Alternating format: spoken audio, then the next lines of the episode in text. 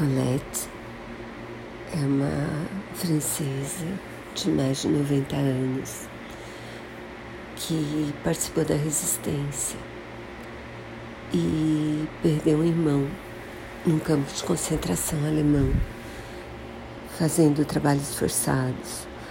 Toda a família participava da resistência e, e o filme conta a primeira ida dela à Alemanha,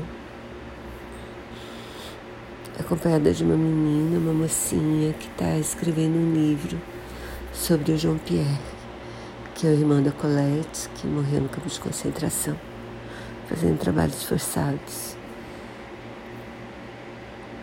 no esforço da guerra nazista. E ele está concorrendo ao Oscar de curta-metragem. E é super emocionante, sabe? Vale super, super a pena ler.